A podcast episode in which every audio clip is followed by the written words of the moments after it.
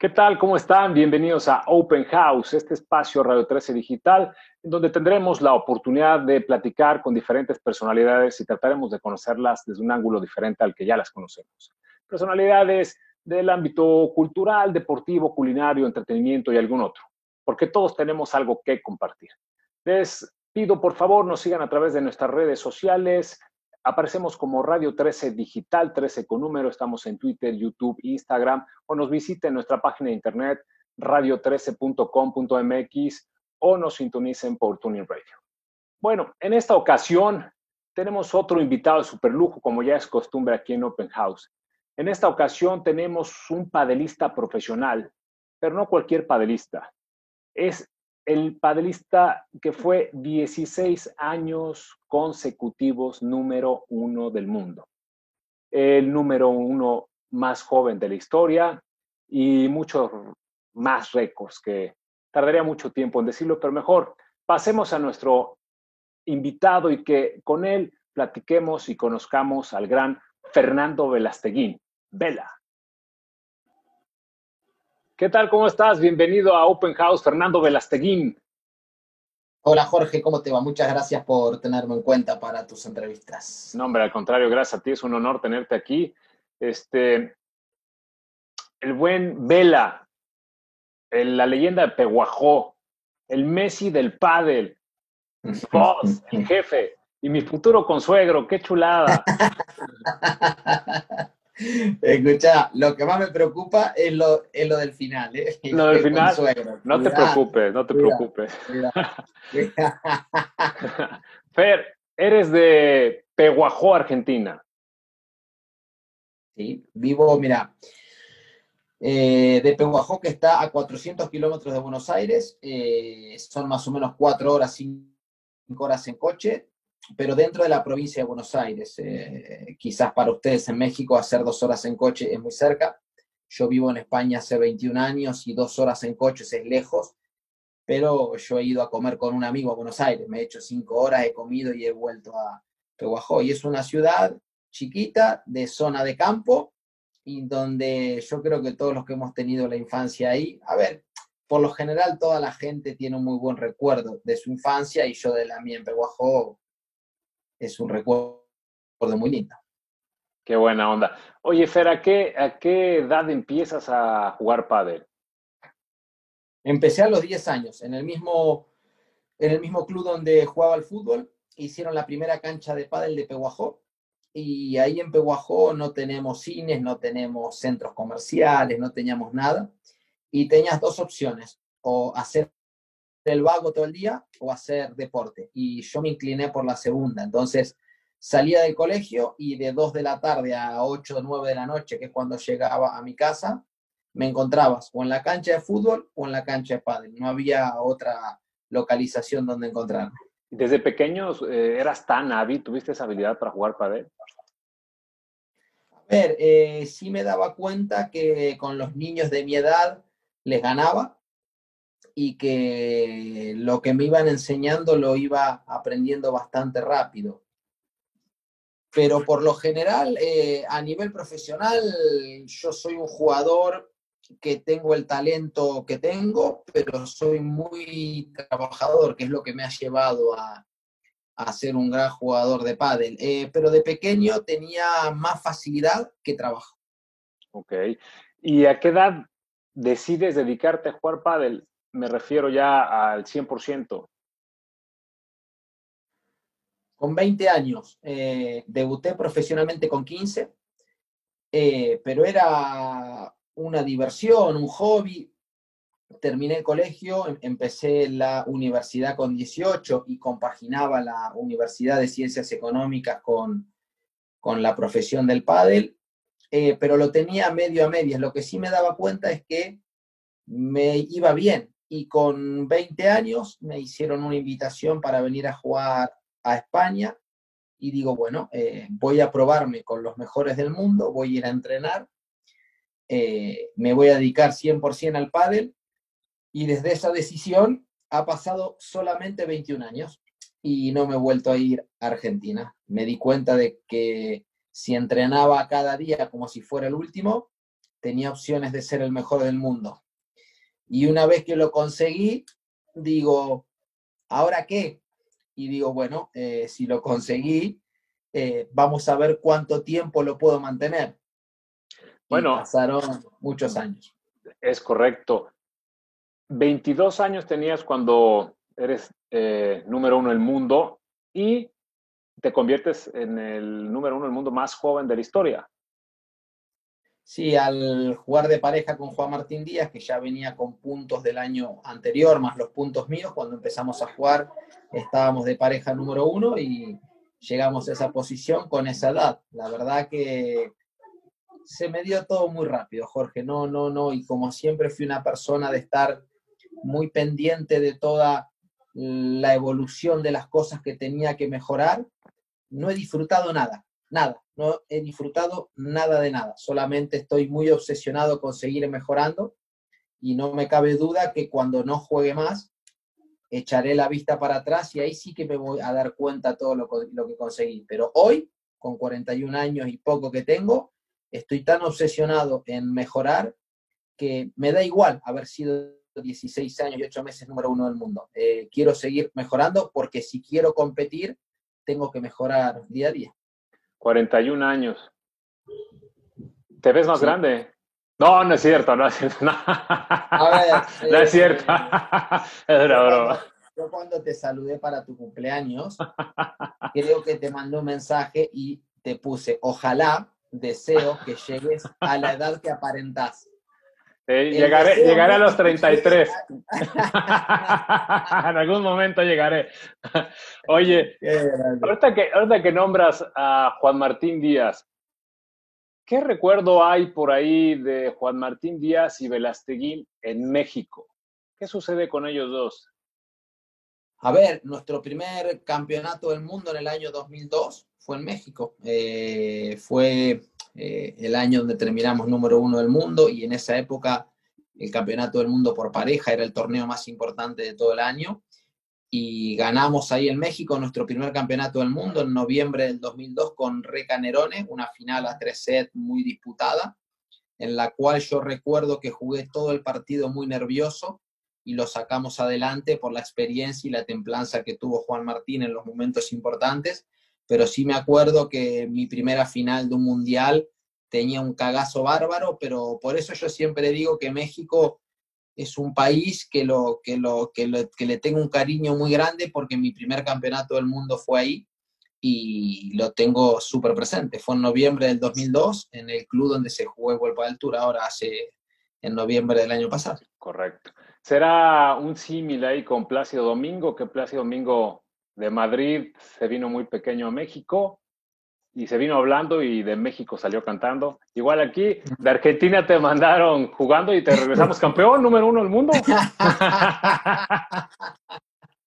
Escucha, eh, yo, yo te dije que sí a la entrevista, eh, pero que la gente sepa que la condición era que tenemos que cerrar la entrevista con una entonación tuya. Si no, eh, no te doy la autorización para que la publiques. Eso está claro. Cerrado, cerrado. No hay problema. Ok, ok, muy bien. Oye, 16 años consecutivos, bueno, 16 años, 8 meses, porque esos 8 meses como que todo mundo lo manda a la fregada, ya quisieran mucho ser 8 meses número en el mundo. Tú 16 años, 8 meses seguidos, ¿te lo imaginaste alguna vez? No, imposible. Pero jamás, ni, ni, ni cuando empecé a jugar al pádel tenía la ilusión de ser número uno, porque se me fue, como te decía, se me fue dando solo. Pero claro, una vez que lo conseguís, una vez que lo conseguís y saboreás lo que es eso, tenés ganas de que dure. Y lo pude mantener eh, mucho tiempo. Yo creo que no soy consciente ahora mismo, no soy consciente de lo que, de lo que he conseguido, eh, como te decía antes, porque mi personalidad, eh, considero que lo que ya he conseguido ya está y vivo mucho del día a día y, y de trabajar para mejorar en mi día a día. Pero como te decía antes, no me cabe la menor duda que cuando mi cabeza deje de ser jugador profesional y mire para atrás, estaré súper orgulloso de lo, que, de lo que he conseguido, porque yo, yo me doy cuenta, Jorge, o, o, tomo un poco de conciencia cuando, por ejemplo, hoy estoy jugando con Agustín Tapia, que tiene 21 años.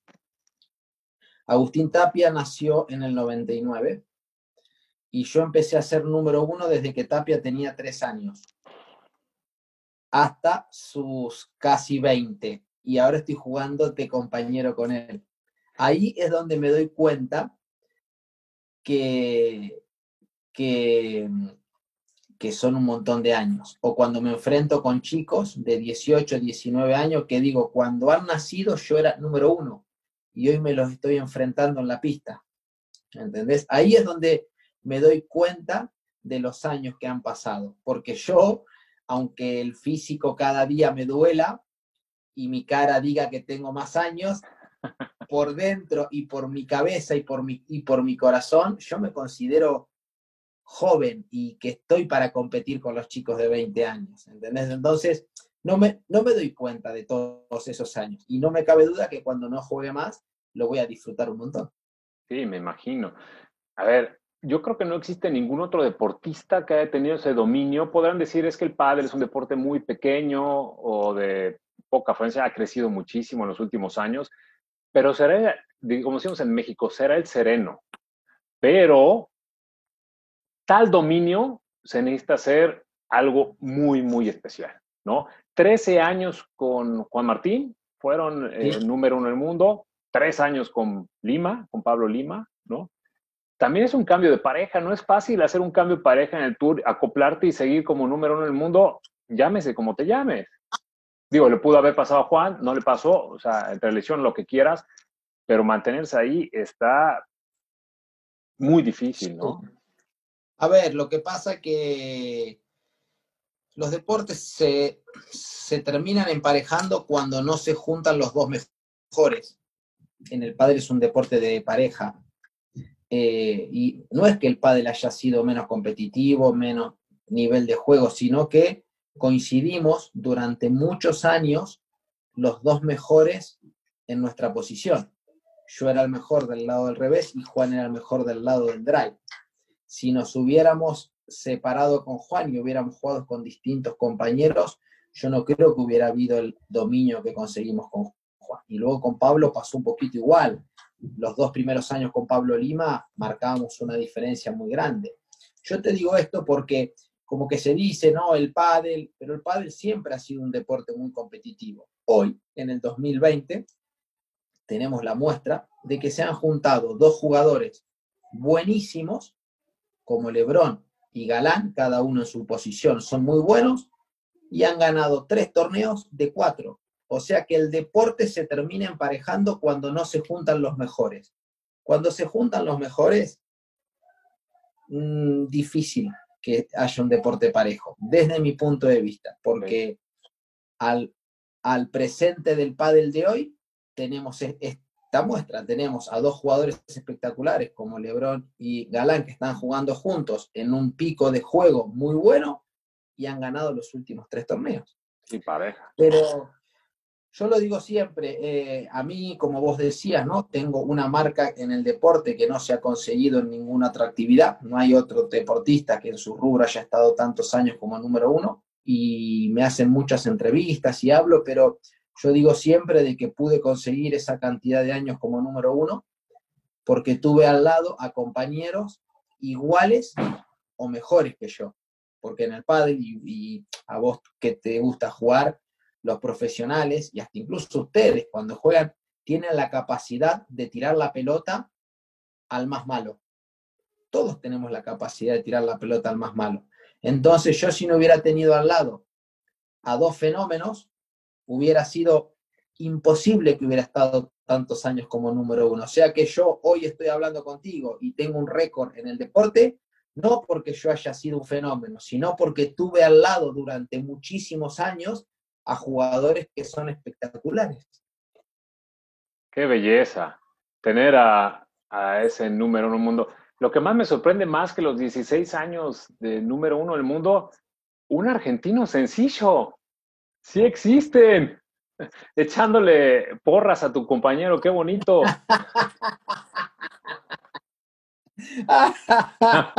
sí hay. Paren las prensas, sí existe. No, no, a ver. Qué lindo. Tengo la suerte de que vengo de una familia, de una familia muy trabajadora, que la humildad y la familia y el trabajo es ante todo, y que hace 21 años que vivo en España. O sea que eh, soy, una, soy, una, soy una mezcla, pero ya te la voy a devolver, ¿eh? porque no te metas con los argentinos, pero sí, sí, mira. No, no, tengo muy buenos amigos. Yo ya conozco a dos, a Pochito y a ti ya son dos buenísimos. Oye, mira, ¿se desgastó la relación con Juan Manuel, digo, con Juan Martín Díaz? ¿Te cae gordo? ¿Te cayó gordo en algún momento? Digo, en el buen sentido. jamás. Eh, yo creo que, mira, y con los años nos vamos a saber dar cuenta. Yo creo que primero tomo la decisión de separarme de Juan porque consideraba que una pareja como la nuestra no se merecía eh, una separación sin ser número uno del mundo. Eh, luego de 12 años y medio, yo lo que tenía claro era que nos teníamos que separar y tener esa sensación que desde que iniciamos hasta que nos separamos, fuimos número uno del mundo. Y eso en el deporte, en el pádel, en el deporte que nosotros estamos, no lo puede decir nadie. Nadie. 13 años consecutivos desde el principio hasta el final, número uno del mundo. Si es verdad que después de tantísimos años, yo te puedo asegurar que no hay una persona dentro del mundo del padre que me conozca como me conoce Juan Martín. No hay. No hay. Y yo creo que lo conozco a Juan muchísimo más de lo que otros dicen que lo conocen. Eh, 13 años son muchísimos y no deja de ser una relación de yo le tengo respeto por sobre todas las cosas, le tengo cariño, le tengo aprecio y vos sabes que a nosotros la gente de Land Rover en su día nos hizo un documental muy lindo y me quedo siempre y me quedó muy grabada una frase del papá de Juan Martín porque hablaban nuestros padres donde lo deja muy claro que dice, eh, tanto Juan como Vela eh, no son conscientes de lo que se quieren. Y yo creo que es así. Yo me quedo con la relación de Juan y Vela, con la frase del, padre de Juan, que cuando nos separamos, después de 13 años, los dos eh, necesitábamos nuestro espacio, nuestro oxígeno, nuestro tiempo, y a, y a día de hoy, que ya han pasado cinco años de eso, somos competencia. Yo le quiero ganar a él y él me quiere ganar a mí. O sea que hoy somos eh, adversarios dentro de nuestra profesión. Pero cuando no juguemos más, yo creo que va a ser otra cosa. Porque hoy él me quiere ganar, yo le quiero ganar. Cuando no juguemos más, eso ya no va a existir. Claro. Fer, ¿qué recuerdo te trae el Campeonato del Mundo del 2004? ¿Qué tan especial fue para ti?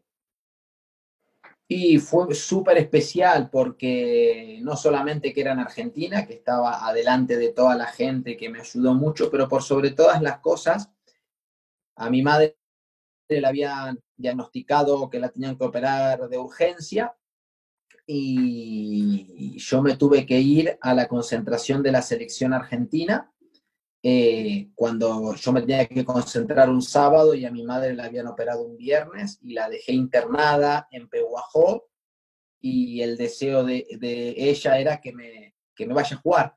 Y la dejé internada grave y me fui a jugar, gano el campeonato del mundo por selecciones, gano el campeonato del mundo en la final con Juan, otra vez la final con Seba y Gaby, un partidazo que ahí sí yo noté muchísimo la presión, se me venían a la cabeza un montón de cosas durante el partido.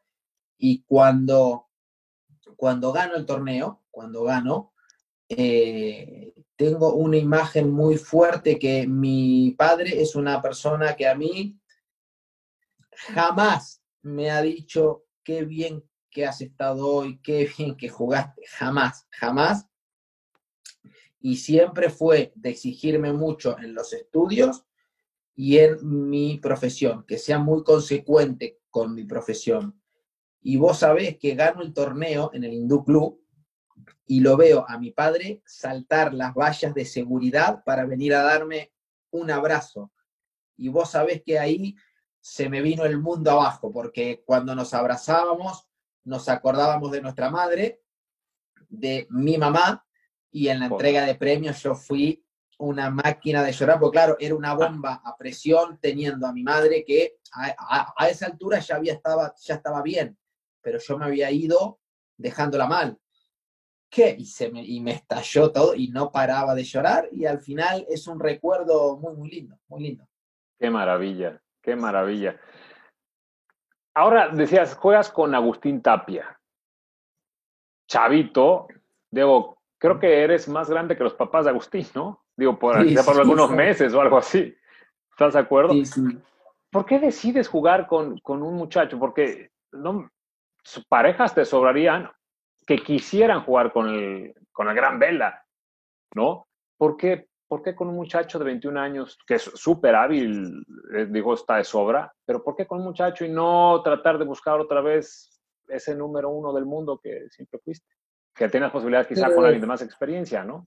Mira, cuando yo me separo de Pablo Lima por falta de ilusión en la pareja, porque yo ya notaba de que no, de que no competíamos bien, de que no éramos una pareja que estaba entrenando muy bien, pero que en la cancha ya habíamos perdido esa pasión por competir y para mí eso va contra mi forma de, de ver la vida. Y, y cuando decidí era después del quinto torneo, del quinto torneo. Y durante el quinto torneo yo no podía salir a buscar a, a parejas de arriba porque estaban todas armadas. Justo Juan Martín había tenido la lesión y Tapia estaba suelto. Y me decidí por él porque cuando empecé a mirar los posibles cambios, cuando llegué al nombre de Tapia, viste cuando tenés una sensación en la barriga y por eso yo confié en él y lo llamé y fui yo quien, claro, luego de dejarlo con Pablo Lima, que lo comunicamos y todo, en la final de Buenos Aires yo me rompo el tendón de Aquiles. No me lo corté del todo, pero me lo rompo en las mismas líneas de la fibra. Y es una lesión que ahora ya estoy bien, por eso me he vuelto a jugar otra vez a la izquierda, pero en esa época yo cuanto menos desgaste hacía, mejor y decidí por el bien de la pareja y del rendimiento de los dos yo ir a la derecha. Y la verdad que no fue yo creo que demasiado bien, demasiado bien, porque Ganaron. Eh, cuando, empezamos a, cuando empezamos a jugar, Tapia estaba número 45, 46 del ranking y el objetivo era a ver si podíamos entrar al máster y terminamos el año de pareja 4 ganando un torneo, haciendo la final de máster, haciendo semis, perdimos solamente en dos octavos de final, todas semis, campeón en Madrid y final de máster. Entonces, mm, yo creo que fue demasiado bien. Y este año, luego del segundo torneo, eh, yo ya tenía la sensación de que el físico me respondía bien y decidí pasarme otra vez a la izquierda y le pedí a Agus que juegue al drive y él es un jugador que en su infancia ha jugado de los dos lados y estamos ensamblando la pareja para lo que resta de año. Qué maravilla. Y aparte, vela en el revés, cuidado otra vez. oye, con esa lesión, quería entrar un poquito a la lesión. ¿Pensaste en algún momento que era el fin de la carrera? Sí. Sí, porque yo venía de agosto del 2018, después de 16 años y 8 meses número uno del mundo, tengo una lesión muy grave en el tendón del codo, eh, que me tuvo cinco meses apartado, que después juego el Máster de Madrid y lo ganamos. El 2019 quería tener la sensación de jugar todo un año sano y tengo la lesión del tendón de Aquiles, que cuando me lesioné me acordé de mi padre porque mi padre con 40 años con 40 años, se cortó el tendón de Aquiles, de la pierna derecha. Y cuando me dio la lesión en la final de Buenos Aires, eh, pensé que era el final porque un tendón de Aquiles con 40 años no es menos de un año, un año y pico para poder estar bien. Y tuve suerte, tuve suerte porque en vez de cortarse en perpendicular a la fibra, se me lesionó en la misma línea de la fibra y lo pasé mal, ¿eh? lo pasé mal porque fueron dos lesiones graves en dos años consecutivos y recién ahora me estoy empezando a sentir pleno físicamente. Y yo, si me siento pleno físicamente, mi juego fluye. Y creo que vuelvo a ser un jugador peligroso. ¿Cuánto más tiempo piensas jugar? Todo lo que pueda. El corazón, el corazón y la cabeza me piden seguir mejorando va a ser el propio cuerpo el que me diga cuando ya no pueda jugar más. Correcto, sí, pues, me imagino que la cabeza de, un campeón te dice, yo juego aunque tenga 90 años, pero el cuerpo irá diciendo poco a poquito. Esperemos que, que, que, para ese retiro todavía falte bastante porque queremos ver más vela. Ojalá. Yo me cuido, me cuido, yo me cuido y entreno como para que eso llegue lo más tarde posible. Entrenas durísimo, ¿no? Eso sí, también. ¿Cuántas horas entrenas, Vela? A ver, con la edad eh, no puedo entrenar lo que entrenaba hace 10 años atrás, pero entreno cuatro horas al día por la mañana y por la tarde me dedico a la familia y a unos estiramientos para poder estar bien para el otro día. Cuatro horas. ¿Y la alimentación? Me tengo que cuidar. Eh, mira, a ver, no fumo, no tomo, mm, no hago, no hago nada. Y. Eh, Qué aburrido, no, no es cierto. Eh, lo que más me gusta es comer. Y me cuido mucho, pero siempre me doy algún, algún gustito. No te va ahora cuando sea el retiro, que esperemos que sea bastante, no te vas a poner como uno que otro deportista por ahí que los vemos que se inflen demasiado. No creo, ¿eh? no creo, no, no, no, yo me seguiré cuidando, me seguiré cuidando. ¿Qué, qué hay para el futuro, Fer? ¿Qué viene? ¿Qué, qué ves? ¿Para el pádel o para mí? No, para ti, para, o sea, para ti en el pádel. Para mí, eh, estoy trabajando en, en dos proyectos muy lindos. Ahora la marca Wilson ha sacado dentro de Wilson lo que es la marca Wilson Vela, una marca nueva, porque quieren desarrollar mucho el pádel y han confiado en mí. Y la verdad que estoy encantadísimo que una marca tan potente como Wilson haya decidido apostar con mi imagen para desarrollar el pádel en el mundo. Y estoy trabajando mucho, ahora en octubre abrimos en Alicante el primer Vela Padel Center. Vamos a abrir otro en Barcelona el año que viene y la idea es exportar el modelo Vela Padel Center a todos los países que juegan al pádel o que quieran jugar al pádel. Lo que sí está claro que dentro de un Vela Padel Center, yo no te voy a decir jamás tráeme a tu hijo que te lo voy a hacer jugador profesional. Eso no lo diré jamás. Lo que sí le voy a decir, tráeme a tu hijo porque confío que a través del deporte los podemos enseñar y educar con valores y principios que le van a servir para toda la vida. Yo quiero a través de los Vela Padel Center no solamente enseñar a jugar al pádel, sino que sea una filosofía de vida. Abrimos el primero en Alicante, iremos por el segundo en Barcelona y ojalá que en México en breve podamos tener alguno. Uy, qué maravilla. Estaría, estaría estupendo que, que, llegara aquí a México algo, algo así. Eso tema de los valores, todos, creo que es importantísimo. A los nuevos jugadores, a, a, los que inician o a los que están queriendo ser profesionales, ¿qué les recomendarías? ¿Qué recomendación les das? Eh, yo creo que, mira, yo he tenido la suerte de tener las tres sensaciones que puede tener un deportista. La de perder, porque he perdido muchísimas veces.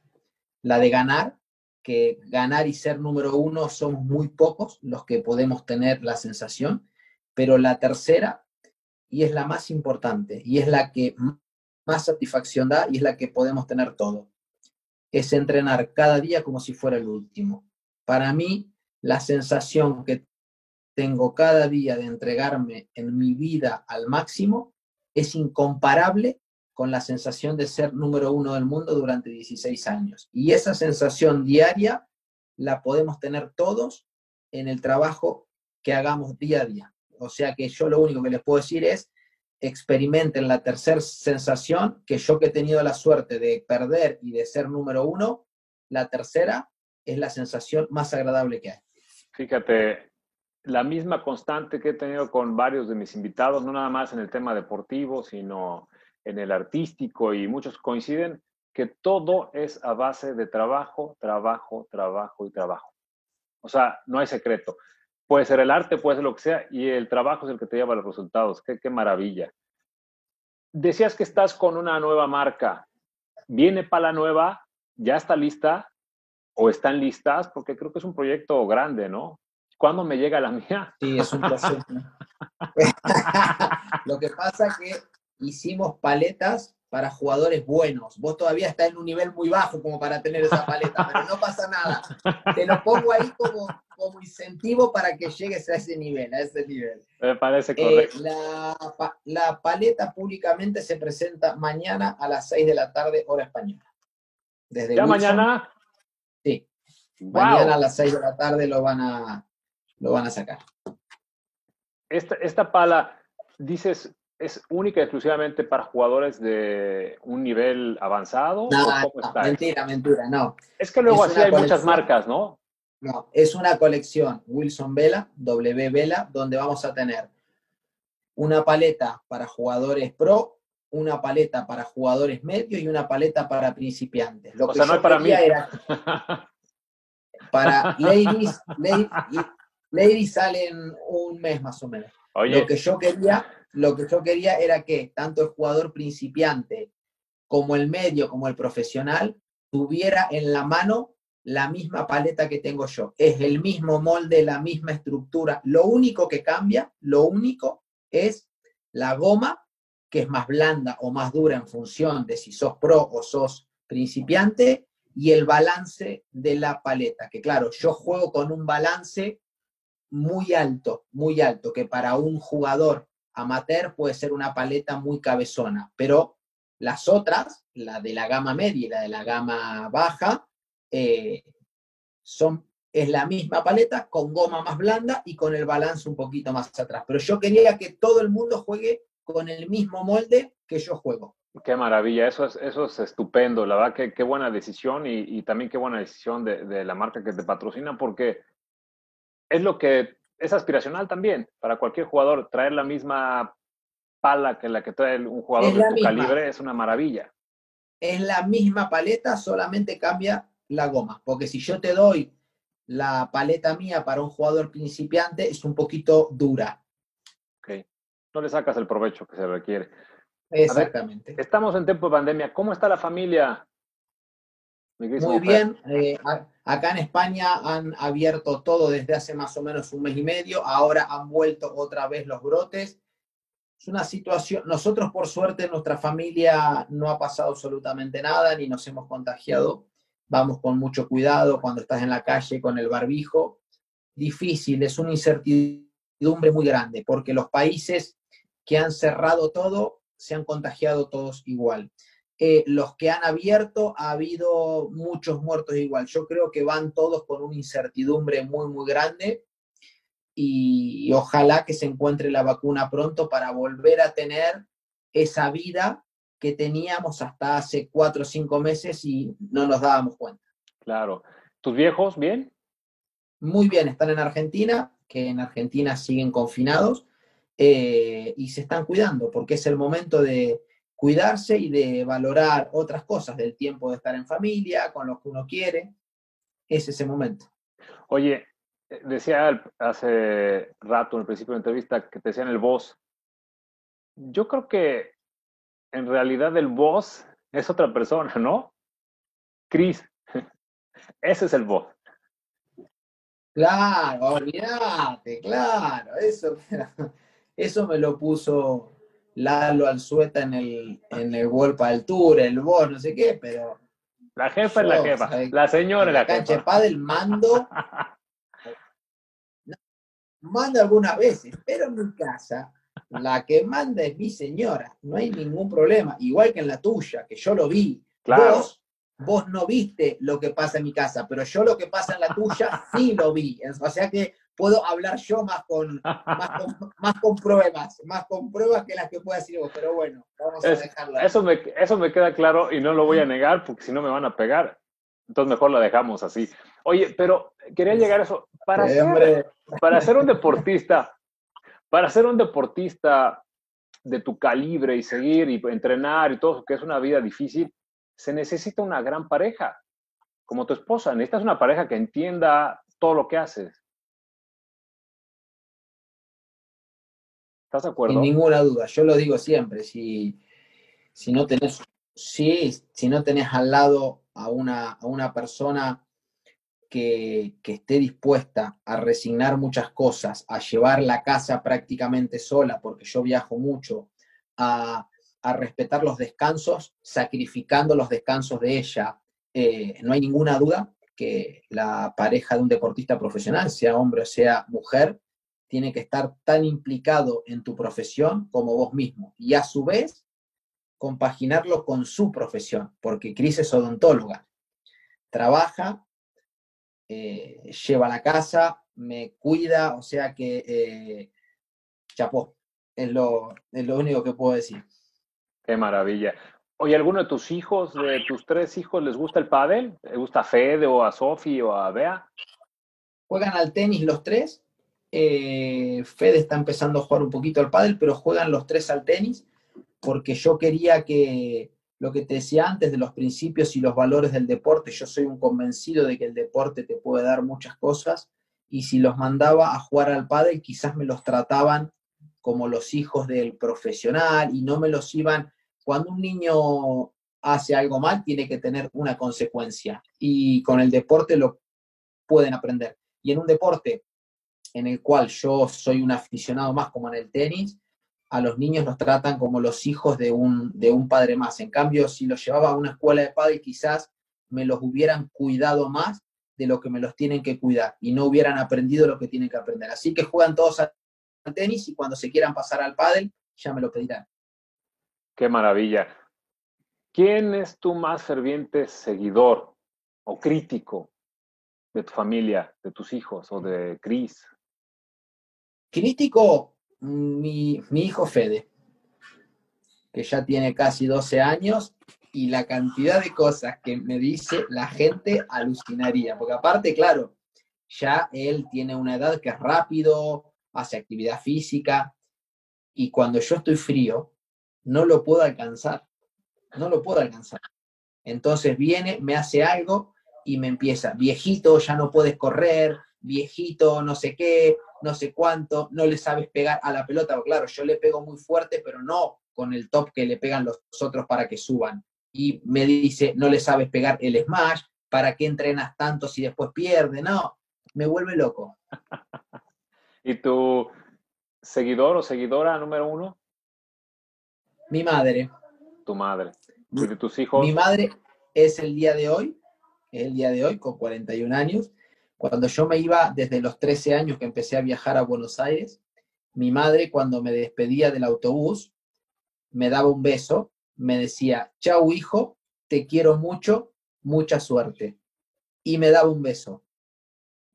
Hace 28 años, 28 años, que desde que me daba el beso cuando a mí me veía, a cuando me vine a vivir a España, que cada vez que empieza un torneo, sea un miércoles o sea un jueves, tengo el mensaje de mi madre por WhatsApp. Qué maravilla. Te lo juro. Y el mismo mensaje de hace 28 años. Hijo, te, hijo, te quiero mucho. Un beso grande, mamá. qué maravilla, qué maravilla. Y, y tenemos la costumbre de que desde que me manda el mensaje hasta que termina el torneo para mí, no volvemos a hablar. Hablo siempre con mi padre. Wow. No, bueno, ahí entiendo muchas cosas de por qué eres tan buen ser humano. Eso se mama. Fer, a ver, vamos a entrar con unas preguntitas. ¿Comida favorita? Venga. ¿Comida favorita? Los ravioles caseros de mi abuela Blanca, que los ravioles caseros de mi abuela Blanca, que se murió hace dos años. ¿Bebida favorita? ¿Me escuchas? El agua. ¿Qué ciudad es la que más te gusta o qué país? Sí, el agua. Ok. ¿Ciudad o país que más te gusta? En, en cualquier parte del mundo o siempre cerca de mi familia. Me da igual el sitio siempre y cuando esté con mi familia cerca. ¿Algún gusto culposo? Eh, las tortitas 80 golpes de mi madre. Estamos viendo que es comida ahí, el, el, el, desliz. A ver, ¿Maradona o Messi? Los dos. Y hasta te diría, mira, siempre estamos con la discusión. El fútbol es el deporte rey, es el deporte más grande. De los cinco grandes de toda la historia, de los cinco grandes, Pelé, Cruyff, Maradona, Messi, Di Stefano, hay tres argentinos, Di Stefano, Maradona y Messi. No seamos los argentinos tan estúpidos de tener que elegir uno cuando tenemos tres de los mejores cinco. Qué maravilla. Federer o Nadal. Los dos. Los dos. Cuando, cuando, se, enfrentan, no quiero que termine nunca el partido. Los dos eh, transmiten unos mensajes y unos valores cada, cada uno con su estilo, que para los amantes del deporte, yo, yo digo siempre, he, he tenido la suerte que con lo que me gusta el deporte he coincidido, yo creo que, claro, que tengas la suerte de haber visto jugar a los mejores de la historia de los deportes que más te gustan, he visto a Messi, a Maradona, a Rafa, a Federer, a Tyson, a Mayweather, a Tiger Wood, a Jordan. He estado en una... A en, videos. No, bueno, pero he estado en unos años increíbles a los que nos gusta el deporte. A Ayrton Senna, ¿qué más puedo pedir? No, es una chulada. Tres personas que hayan marcado tu carrera. Yo no cuento, ¿eh? Yo sé que soy tu ídolo, pero yo no cuento. Mi carrera, eh, Roberto Díaz, que fue el papá de Matías que me vio de Peguajó y, y me sacó del pueblo para entrenar. Eh, Martín Struch, que fue mi primer entrenador en, en Peguajó, y te diría eh, Juan Martín Díaz, que fue con la persona que estuve tres años como número uno. ¿Playa o montaña? Montaña. ¿Tinto o blanco? Tinto. ¿Pop romántico o baladas antiguas? Romántico, siempre romántico. Qué lindo. Mm, pareja, a ver si entiendes esto, pareja que tira más rostro, o sea, la, la, pareja más fuerte de galanes que existe. Pone mucha atención.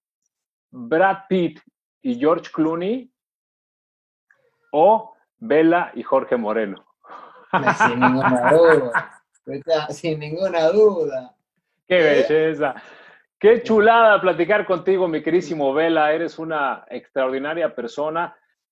16 años, número uno en el mundo. Sin lugar a dudas, el mejor jugador de pádel que ha existido, pero eres aún mejor un extraordinario ser humano. Y los grandes son grandes siempre. Y bueno, no me queda más que agradecerte tu tiempo, esta plática tan deliciosa que hemos tenido. Y si quieres agregar algo más, mi querísimo Fer. Sí, dos cosas. Habíamos dicho que cerrábamos la entrevista escuchándote cantar. Nada, 10 segundos, 15 para que entones un poquito. Ah, sí, estás escuchando. ya no se oye. y dos, y dos, cuida mucho a tu suegro, que es el que te permite, que es el que te permite que vivas como vives cada día. Oye, compartimos, compartimos lo mismo. Oye, compartimos lo mismo. Cuida mucho a tu suegro. Es una maravilla, te manda siempre, te admira mucho y te manda muchos saludos. Claro, hay que cuidarlo. Dale, 15 este segundos, 15 segundos y nos despedimos. Pero ¿qué será un mi Buenos Aires querido?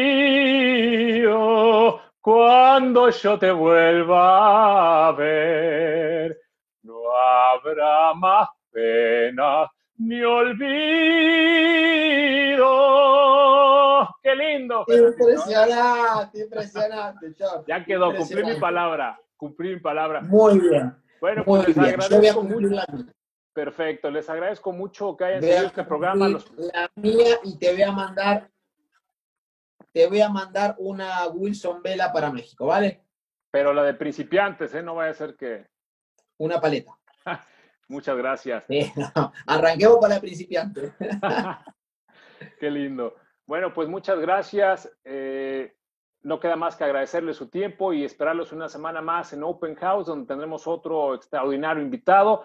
Las redes sociales de Fernando aparecerán por aquí, las mías también, y nos vemos la próxima semana en Open House. Muchas gracias y hasta luego. Adiós. Chao.